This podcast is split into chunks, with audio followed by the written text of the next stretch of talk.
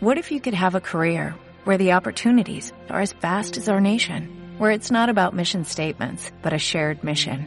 At U.S. Customs and Border Protection, we go beyond to protect more than borders, from ship to shore, air to ground, cities to local communities. CBP agents and officers are keeping people safe. Join U.S. Customs and Border Protection and go beyond for something far greater than yourself. Learn more at cbp.gov/careers. Lunes Inspiradores.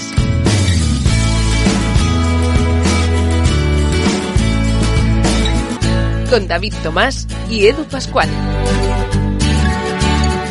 Bienvenidos a Lunes Inspiradores, hoy en un nuevo programa, un nuevo capítulo, como siempre, especial. Eh, especial, ¿por qué? Porque tenemos muchísimas ganas de conocer a la que es nuestra nueva invitada de hoy, aunque tenga ese trasfondo de tener a David Tomás, pues un poquito lejos, aunque nada, aunque lo vea, pues el achuchón que le daré, pues va a ser proporcional un poco a la ilusión que me hace hacer cada día, pues, eh, y cada lunes, un nuevo capítulo de Lunes Inspiradores. ¿Qué tal, David? Bien, pues como dices aquí a la distancia, viéndonos por una pantalla, pero bueno, oye, con ganas de seguir creando capítulos de lunes inspiradores y bueno, vuelta a la normalidad, ya volvemos a entrevistar a, a invitados como hemos ido haciendo siempre, ¿no? Por suerte parece que cada vez estamos más cerca de salir de esta, de esta crisis sanitaria grave y contentos de, estar aquí, claro. Muy agradecidos exactamente de esos capítulos especiales que tuvimos la ocasión de, de, hacer, donde hablamos del teletrabajo, pues una vez estalló todo, en la que nos tuvimos que adaptar todos y en el que el capítulo pues tuvo una aceptación extraordinaria. En muy pocos días tuvo 1.700 reproducciones y la cosa va en aumento. Gracias a todos inspiradores y también gracias a nuestra inspiradora de hoy, concretamente a María Luisa de Miguel Corrales por acompañarnos. ¿Qué tal María Luisa? Bienvenida. Muy bien, muchas gracias. Un placer compartir este lunes con vosotros. Oye, el placer es nuestro y también lo será saber qué es para ti un lunes. Pues bueno, es un, es un renacer, ¿no? Una nueva oportunidad, ¿no? De empezar a hacer eh, cosas diferentes durante la semana, de a lo mejor mejorar aquellas eh, que no estuvieron todo lo bien que uno desea en la semana anterior, terminar cosas que a lo mejor pudieran también quedar eh, pendientes y bueno, aprender y dejarse un poco sorprender por lo que, lo que va pasando en cada, en cada nueva semana, ¿no?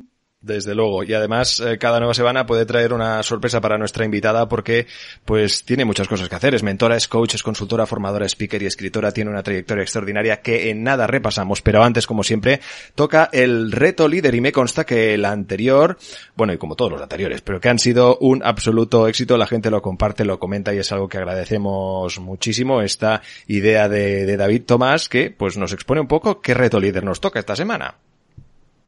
Pues sí, fíjate, bueno, esta semana tenía un reto líder um, que tiene que ver con, bueno, en eh, cómo vemos nosotros al final el tema de, compartir de las ideas. Fíjate que muchas veces hay personas que, bueno, que al final te molestas, ¿no? Si alguien eh, usa una idea tuya, ¿no? ¿Cuántas veces, por, lo menos yo lo he escuchado muchas veces, ostras, tú es que esta persona ha usado una idea mía y la ha presentado como si fuera suya, ¿no? Y parece que esto nos moleste cuando si aplicamos realmente un buen liderazgo, lo ideal sería que compartamos nuestras ideas, ¿no? Que, hagamos que nuestro equipo, pues, eh, bueno, cada vez crezca y desarrolle mejores ideas.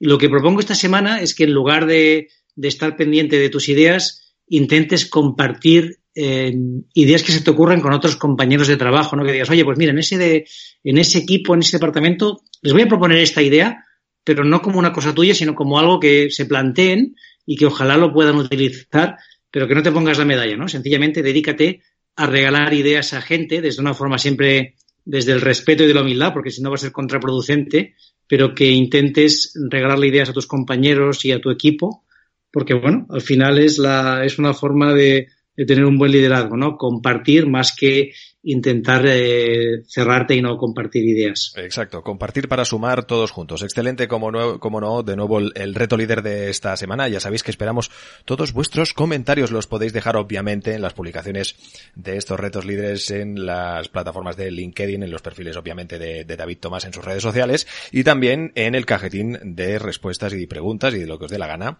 de comentarios en, nuestras plataformas de, de, podcast donde se publican lunes inspiradores. Eh, en nada, repasamos repasamos eh, pues la trayectoria de nuestra invitada y hacer mención que obviamente hoy nos acompaña porque ha escrito el que es su nuevo libro Mentoring, un modelo de aprendizaje para la excelencia personal y organizacional. Pero David, vamos a conocer un poquito más de nuestra invitada. Sí, efectivamente. Nosotros, nosotros siempre nos gusta, pues bueno, que nos cuentes un poco tu trayectoria profesional, qué tipo de, formación y de educación recibiste de pequeña, ¿no? ¿Qué valores pues te daba tu familia, qué te, intentó transmitir? Y luego también, hoy a nivel profesional, cuáles han sido tus inicios y cómo acabas creando pues eh, tu proyecto, ¿no? De escuela de, mentoring. Bien. Eh, creo que eh, si por algo se define la metodología ¿no? que, estoy promoviendo del mentoring a través de la escuela es por los valores que me inculcó mi familia, por la educación que recibí y por el modelo ¿no? de, infancia ¿no? que, que tuve. Siempre digo que mm, mi familia es una familia conversadora por excelencia. Eh, siempre hemos tenido largas eh, sobremesas, eh, muchas fiestas, comidas, cenas que se prolongaban con em, grandes conversaciones. Además, somos una familia grande en el sentido de que hemos cultivado una familia de mucha unión entre eh, primos, tíos, familia de mi padre, familia de, mi madre. Entonces, bueno, la diversidad eh, era bastante importante. Además, bueno, coincide que, que tengo mucha familia en distintos países de, eh, de Latinoamérica. Entonces, bueno, siempre ha estado presidida por la conversación, por el diálogo, por el intercambio de ideas y con mucho respeto a las, a las diferencias de opiniones. Yo siempre era esa niña a la que mandaban callar, ¿no? A lo mejor los, los mayores porque era bastante preguntona y dada a intervenir. Y sin embargo, bueno, siempre tengo recuerdo de, de que mi padre nunca, nunca me corrigió en una conversación entre mayores, nunca me, me pidió callar, siempre me dejó expresar mis ideas y bueno, soy una persona bastante combativa y, contundente, con lo cual se notaba. Eh, y luego también he crecido una familia, eso, pues con mucho respeto, en la que ha habido un alto nivel de, de, de exigencia y de, y de responsabilidad, pero a la vez mucho, mucho cariño, mucho aprecio, mucha comprensión y mucha eh, aceptación ¿no? Eh, de, de quién éramos de quién éramos cada uno. Me recuerdo desde muy pequeña escuchando las historias de mis abuelos, de mis bisabuelas, eh, cosa que me encantaba, ¿no? Escuchar las historias de los mayores y preguntarles por qué habían hecho esto, cómo había sido lo otro. Y creo que, bueno, que eso está un poco en la base del mentoring, ¿no? De, de aprender a través de la experiencia eh, de otros, del diálogo, de la reflexión, de, tener experiencias con otras personas que, bueno, que, que saben más que tú, que han vivido más que tú y de las que puedes, las que puedes aprender. Creo que también toda la parte que tiene que ver con, con comunicación, con escuchar a otros, con aconsejar, con buscar soluciones, pues estuvo presente en la carrera que elegí, que yo soy licenciada en Derecho y ejercí 28 años como asesora jurídica de empresa. Creo que también elegí la parte empresarial porque tanto mis abuelos como mi padre han tenido negocios y lo he vivido desde, desde pequeña y porque, bueno, de cierta manera creo que el espíritu emprendedor está casi en mi, en mi ADN. Y bueno, después de dedicarme 22 años a la asesoría jurídica de empresas, que tenía, tenía también otra, otra empresa en ese, en ese ramo, pues ya decidí dedicarme plenamente al mentoring, que en principio había sido algo que apareció en mi vida por casualidad, que primero era casi un hobby y que poco a poco se fue convirtiendo pues en mi, en mi pasión y en, y en mi, y en mi profesión. Creo que al final el hilo conductor de todo es la comunicación y el diálogo, la conversación y el deseo de ayudar a otros a que logren sus metas, resuelvan sus eh, problemas y crezcan como, como personas. Y María Luisa, cuéntanos un poco este, este cambio, ¿no? O sea, ¿dónde se hace ese clic? Porque llevabas una carrera profesional en el mundo de la empresa pues notoria, ¿no? Tenías una buena posición, ¿Qué es lo que te hace decir, oye, pues salgo y monto mi propio proyecto relacionado en mentoring? Cuéntanos cómo fue todo este aprendizaje y, ese salto, ¿no? Cómo fue también el, cambio de dejar el mundo de la empresa que más o menos, pues bueno, al menos hasta ahora tenías una cierta estabilidad, ¿no? Y, y sabías que podías contar con un, bueno, con una trayectoria. Cuéntanos cómo fue todo esto.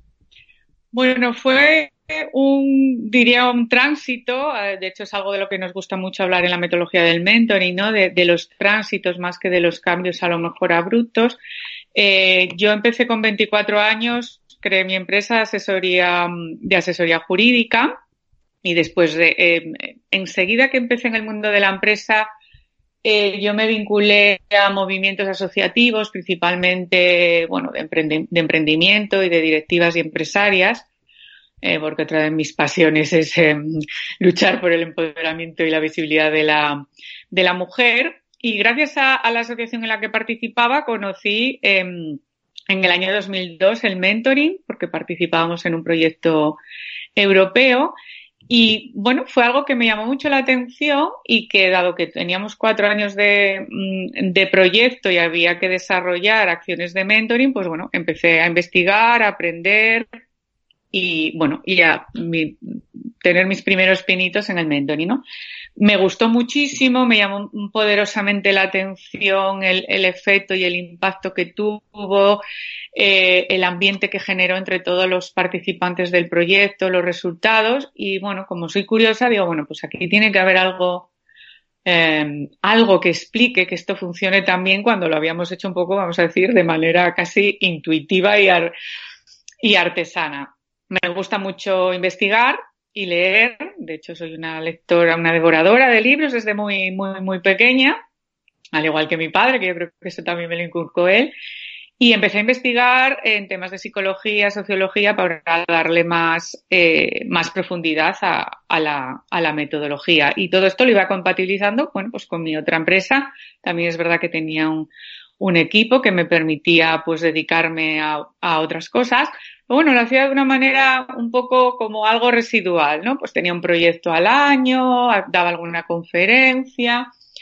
Eh, y yo creo que fue cuando la crisis económica anterior, cuando hice el clip, em, en el sentido de que em, yo me di cuenta que lo que realmente estaba haciendo con todos mis clientes, que eran empresarios y empresarias y directivos, era casi más una labor de, de, mentoría y de apoyo en la toma de decisiones y en la gestión emocional durante la crisis que la propia de asesoría jurídica, que por supuesto la hacía, pero al final si computaba horas de dedicación a lo que era eh, escuchar, gestionar la emocionalidad de esas personas, ampliarle las perspectivas, ayudarles a tomar decisiones de una manera más clara, incluso a reconciliarse con la situación, ¿no? Porque esa crisis tocó mucho la, la identidad, la autoestima de, de, las personas, algunas se tuvieron que reinventar profesionalmente.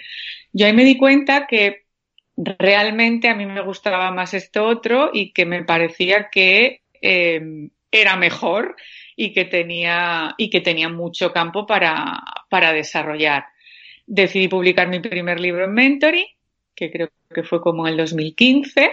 Y a partir de, la publicación, que fue una autopublicación, me empezaron a llamar y a llamar de distintas instituciones, empresas, fuera de Asturias, que es donde yo trabajaba y, resido. Y, y, empezó a crecer la demanda de todo lo que tenía que ver con servicios de mentoring, temas de liderazgo, desarrollo de equipos, creatividad, gestión del talento. Y bueno, yo empecé a ver que, que, tenía un campo bastante importante e interesante em, eh, ahí. Y poco a poco pues decidí mm, vender mi otra empresa para dedicarme a, a, esto totalmente, lo cual hice en el 2017. Y María Luisa, cuéntanos, porque bueno, el, mucha gente se preguntará, ¿no? La diferencia entre coaching y mentoring, ¿no? ¿Cuál es la, la diferencia? Y ahora hablamos de ello. Y fíjate que yo cuando escribí el libro Diario de un Millennial, que bueno, fue el año pasado, uno de los principales puntos que decía es que los jefes o las jefas, en lugar de ser el jefe tradicional, se tienen que convertir o bien en un coach o en un mentor o en una mezcla de las dos figuras. No sé si quieres contar un poco las diferencias que tienen cada una de las, de las dos y luego hablarnos un poco de cómo ves tú el mentoring y hacia dónde va, ¿no? Tú has creado este concepto, ¿no? Que le llamas Integral Generative Mentoring. Cuéntanos también un poco en qué consiste. Sí. Yo empecé en el año 2002 en el, en el mentoring y, luego, porque yo también estoy certificada, con los años, eh, pues también me introduje en el, en, bueno, en el campo del, del coaching, porque bueno, me parecía grandes disciplinas que, que, que tenían muchas cosas en, en común. A ver, para mí la diferencia está, eh, quizá me gustaría casi más hablar de las semejanzas, ¿no? Eh, ambas son metodologías para, para el desarrollo, ¿no? De, de las personas.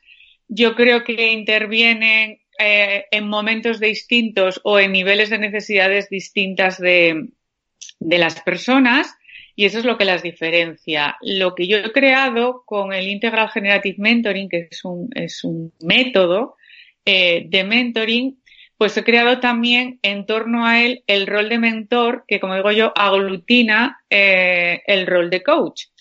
Eh, yo para explicar las diferencias digo que el rol de mentor tiene siete dimensiones, que son acompañante, indagador, explorador y amplificador de acciones, informador, consejero, proveedor de recursos también, conector, impulsor modelo de comportamientos, ¿no?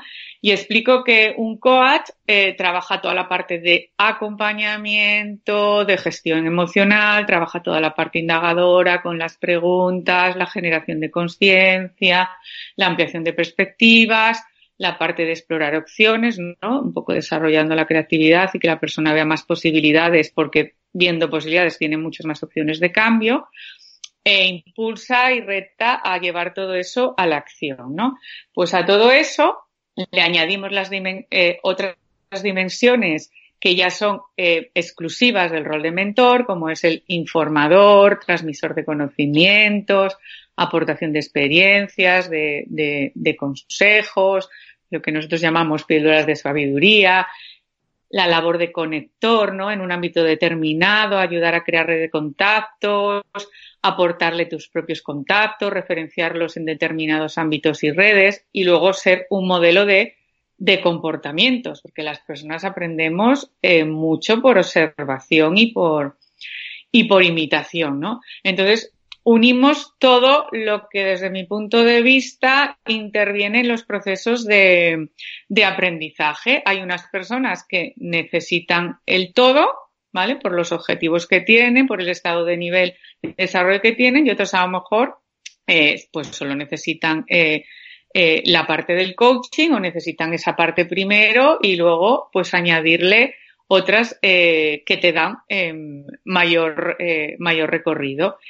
Y hay una característica esencial eh, que los diferencia, que es que en un mentor no se exige solamente el dominar una metodología de desarrollo, como es el mentoring, sino que se exige tener una experiencia acreditada que tenga un valor y sea un recurso de aprendizaje para otra persona, una trayectoria que pueda servir de fuente de inspiración y de modelo para, para otra persona que se va a introducir en un ámbito eh, similar y una amplia red de contactos porque bueno, todos sabemos que los contactos son clave en el desarrollo y el logro de metas de, de cualquier persona. Yo diría que las diferencias eh, están ahí, se están tocando continuamente ambas metodologías. Fantástico. ¿Y cómo ves un poco la, la evolución de, del mentoring? ¿no? ¿Cómo crees que además, pues en la situación que estamos viviendo, el mentoring nos puede ayudar un poco pues a, bueno, a intentar mm, sobre todo vivirlo con una, con mayor tranquilidad, con mayor seguridad y, y yo diría sobre todo prepararnos para salir de, una vez superada la crisis sanitaria, centrarnos en que no haya una crisis económica muy fuerte y la podamos superar pronto. Eh, el mentoring ha, ido evolucionando a más a lo largo de estos últimos siete años, en principalmente España, Europa y, y, Latinoamérica. En Estados Unidos lleva muchísimos años implantado, desde los años 70. Y la demanda es cada vez más, eh, más creciente, no solo en las grandes empresas, sino que, bueno, eh, por ahora cada vez se está ya demandando más en el sistema universitario, en el sistema educativo, en el ámbito de las organizaciones no lucrativas, administraciones públicas, es decir, se está demandando desde muy diferentes ámbitos. ¿Qué papel puede jugar el mentoring en esta situación? Pues creo que un papel clave porque eh, el mentoring es, como digo, una metodología para favorecer los procesos de aprendizaje, cambio y desarrollo, procesos de tránsito, eh, de tránsito además vital, de estos que suponen que se reordenan, ¿no? Se reestructuran las jerarquías de necesidades, de valores, de motivaciones, de objetivos que te mm, ponen y te enfrentan a retos difíciles en los que te obligan, ¿no? A maneras diferentes de ver las cosas y de hacer, a tener que poner en juego nuevas habilidades y nuevas competencias. Eh, y claro, ¿qué aporta el mentoring? Eh, bueno, lo primero es que cuando te guía una persona, eh, mm, te aporta objetividad, eh, porque claro, no es lo mismo tomar decisiones cuando la, situación te afecta a ti personalmente y emocionalmente, pues no ves con, muchas veces con la misma claridad, ¿no? Incluso muchas veces hay que hacer un proceso de gestión emocional que luego da paso a la claridad mental, ¿no? Que, que son los primeros estadios de un proceso de, de mentoring. Eh, claro, la experiencia también de haber pasado por situaciones difíciles, por retos difíciles, por tránsitos, aporta mucho, lo primero, a nivel de comprender lo que está viviendo la otra persona, pero también a, la hora de, ver y de tener recursos adicionales para salir, para salir de, eh, de ellas, ¿no? La, la, experiencia en este caso es muy importante. Los modelos, los mentores, al final son referentes y son una fuente eh, de inspiración y como en alusión al título de vuestro programa, creo que la inspiración va a ser eh, una palabra clave en estos momentos, ¿no? El, ser capaces de encontrar inspiración, de encontrar esperanza, de encontrar eh, luz, ¿no? Para que nos dé un poco, lo primero, la, energía y la claridad para luego, bueno, pues tomar, eh, tener que tomar situaciones difíciles, ¿no? Y, y qué duda cabe que también atravesar determinadas situaciones complicadas y complejas y tomar de, decisiones ¿no? que afectan al futuro de, de, tu vida, pues se hace de una manera más confiada, segura y fácil eh, si estás guiado por otra persona que precisamente además es experta en, en eso, ¿no?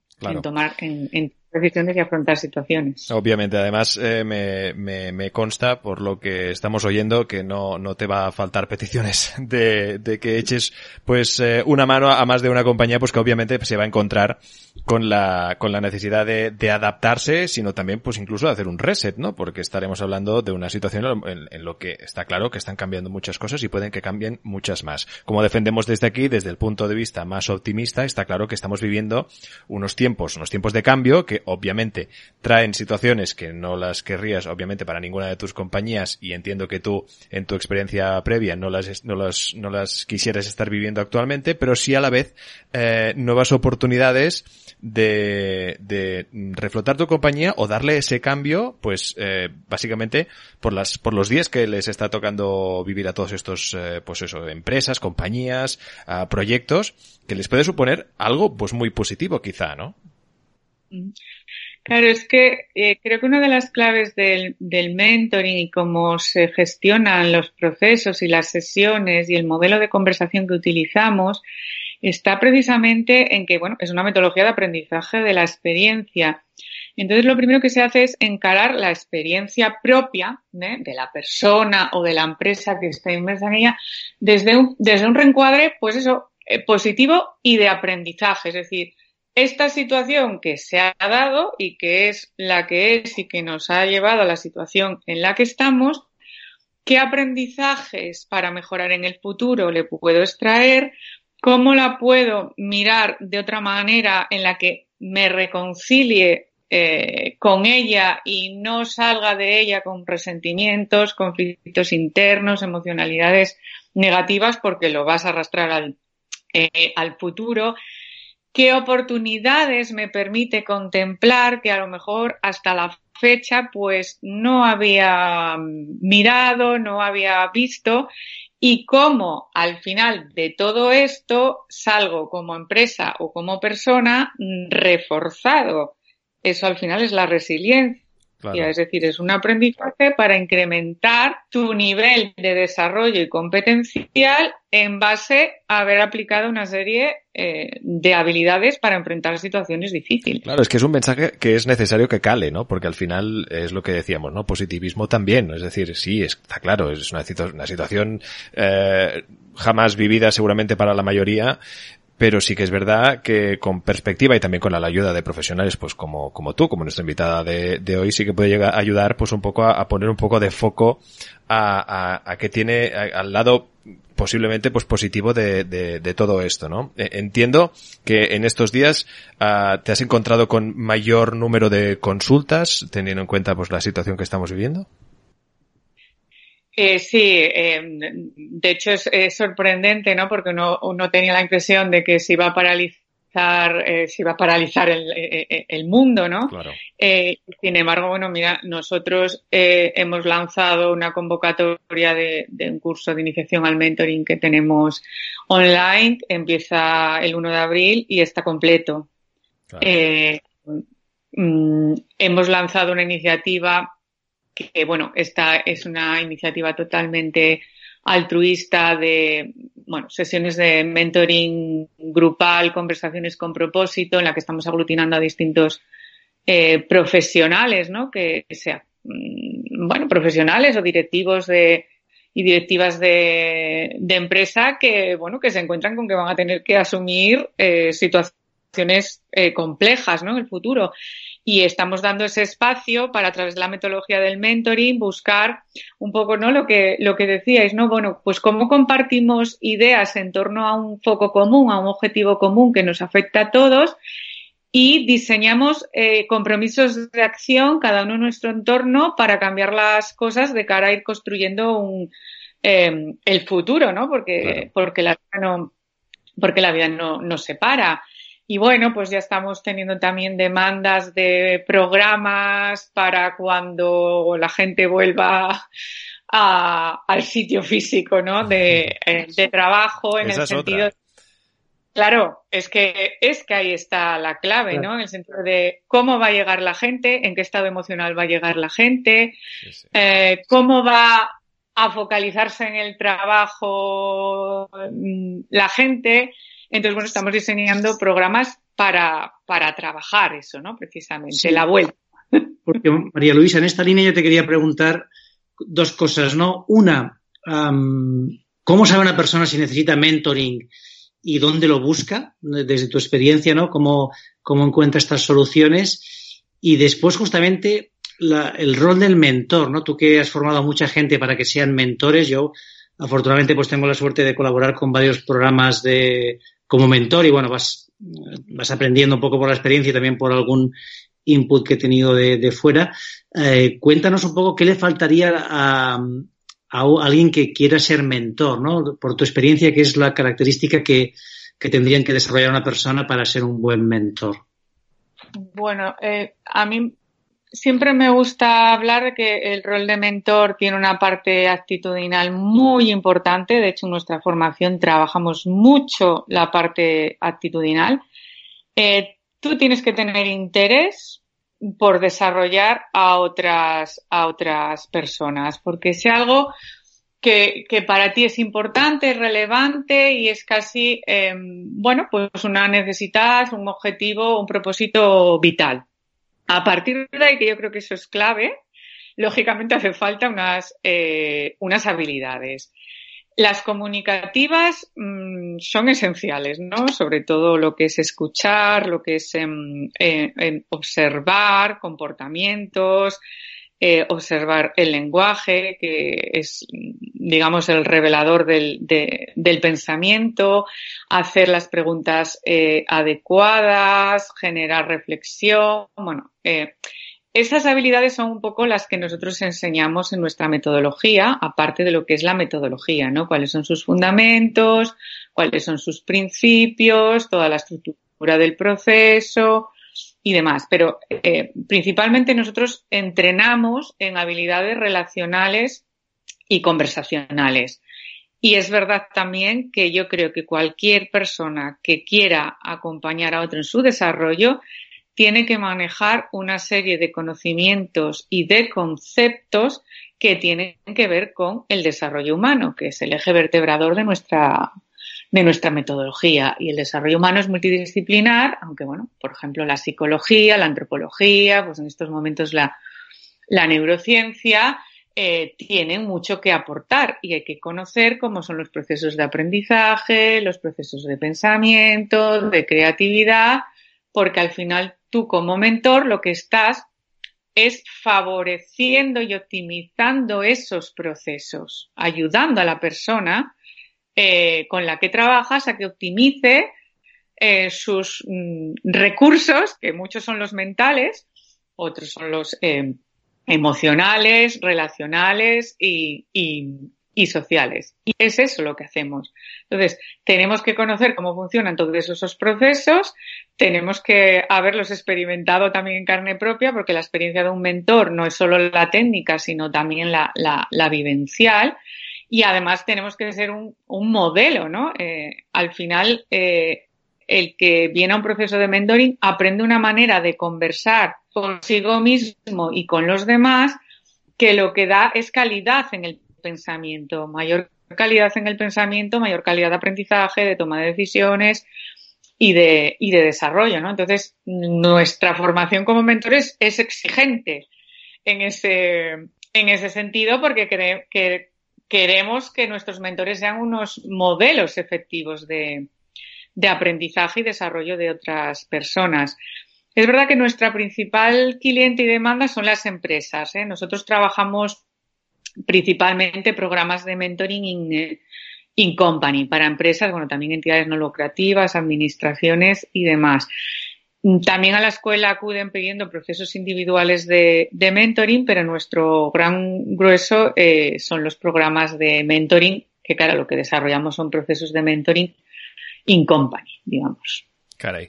Menuda serie de tips nos está dando la invitada, nuestra invitada de hoy, porque la verdad es que son muchos eh, pues obviamente los fundadores, CEOs, founders de, de, compañías que nos escuchan y que ahora mismo pues se encuentran con, seguro, con, con el portátil o con una libretita con un bole ahí, eh, all style, recogiendo todos los consejos y todos estos eh, pues comentarios que nos está dando María Luisa. La verdad es que te agradecemos muchísimo porque además yo creo que la publicación de tu libro parece que haya caído en esta coincidencia, por decirlo de alguna forma, un poco eh, desgraciada o también un poco con suerte, ¿no? Es decir, que hayas publicado este libro teniendo en cuenta la situación que, que estamos viviendo, ¿no? Actualmente.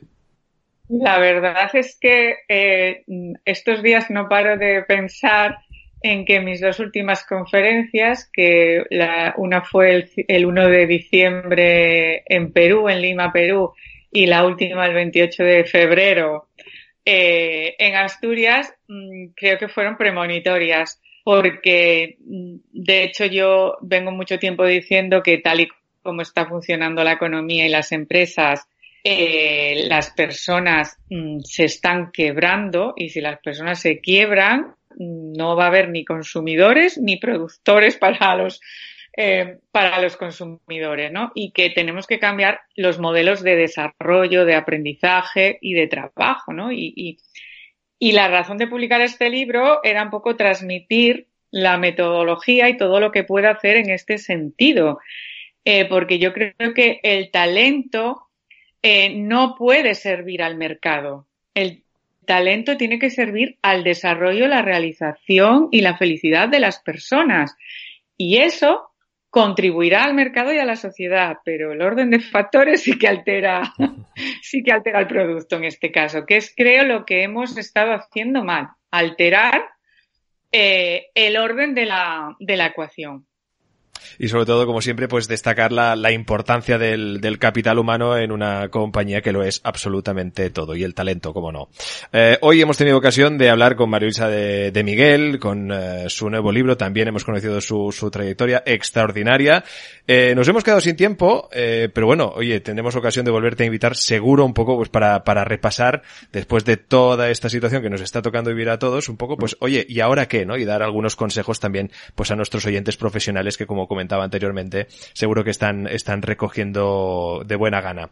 Como decíamos, mentoring, un modelo de aprendizaje para la excelencia personal y organizacional. Y antes de terminar, tenemos, pues, como no, la otra pregunta emblemática de este podcast. David, cuando quieras. Sí, la, la pregunta, María Luisa, es a ti quién o qué te inspira. A mí me inspiran las personas. Eh, creo que cada encuentro con una persona es una fuente de inspiración y, por supuesto, todo lo que tenga que ver con, con cualquier disciplina artística, ¿no? Y, y muy especialmente la, la, lectura, ¿no? David, ¿qué conclusiones sacamos de esta charla que hemos mantenido con nuestra invitada? Yo me quedo con la idea de la importancia del mentoring, me quedo con esta idea de que al final es una nueva forma de aprender y de relacionarnos y que además va a ser vital en las empresas, ¿no? Que las empresas eh, quizá vamos a pasar de, de competir muchas veces entre equipos y departamentos ayudarnos, a hacernos de, de mentores y hacer este cambio orga, organizacional para, bueno, ser más eh, felices, más productivos y estar más contentos. Desde luego. María Luisa de Miguel, muchísimas gracias por acompañarnos y obviamente te volveremos a invitar, así que desde luego estaremos pendientes de tu agenda. Encantado de volver a compartir con vosotros. Un saludo y muchas gracias. Gracias María Luisa por estar con nosotros hoy.